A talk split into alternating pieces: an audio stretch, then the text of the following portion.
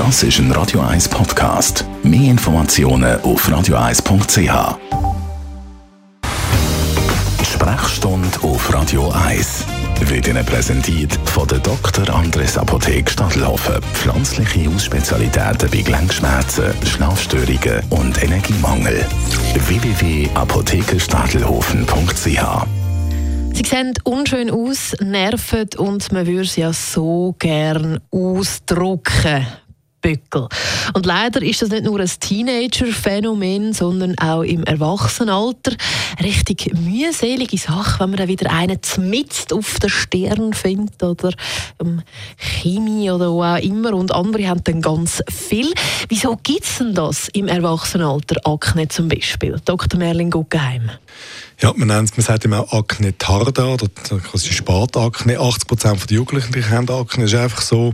Aber man hat das Gefühl, das soll mal aufhören, aber es ist nicht der Fall. 30 Prozent der Erwachsenen haben noch eine Akne und das betrifft vor allem Frauen.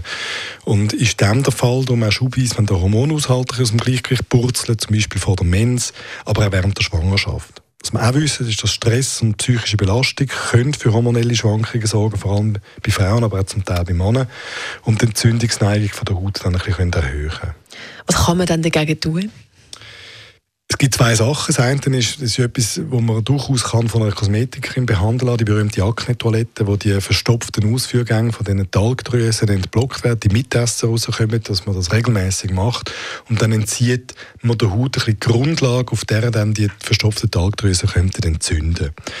Und dann gibt es vielleicht den Punkt, wenn man das nicht nützt, wo man zu einer Hautärztin, einem Hautarzt soll gehen und äh, sich beraten lassen, Mittel man soll einsetzen. Man soll nicht jedes Mittel von der Aknebehandlung kaufen, die gerade in der Werbung angepriesen wird. Das ist dann irgendetwas, wo man müsste Fachperson fragen, wenn die Akne-Toilette alleine nicht nützt. Was ist ganz, ganz blöd oder, oder nicht gut für eine Akne oder für einen Bückel? Das ist das, was man uns als Kind schon gesagt hat, nicht ausdrucken. Oder? Unsere Nägel sind in der Regel nicht sauber, dann verletzt man die Haut noch ein bisschen und dann können die Bakterien rein und die Entzündung wird nur noch schlimmer. Und vor allem äh, ist es auch häufig so, dass wir Amateure die Talgdrüse nicht restlos ausdrucken, sondern einen Rest noch drin lassen, ganz unten, der unterste Teil vom Zapfen. Und das alles führt dazu, dass die Bückel dann ganz furchtbar entzünden können. Also, Bückel nicht ausdrucken. Der Dr. Merlin Guggenheim ist das zu das ist ein Radio 1 Podcast. Mehr Informationen auf radio1.ch.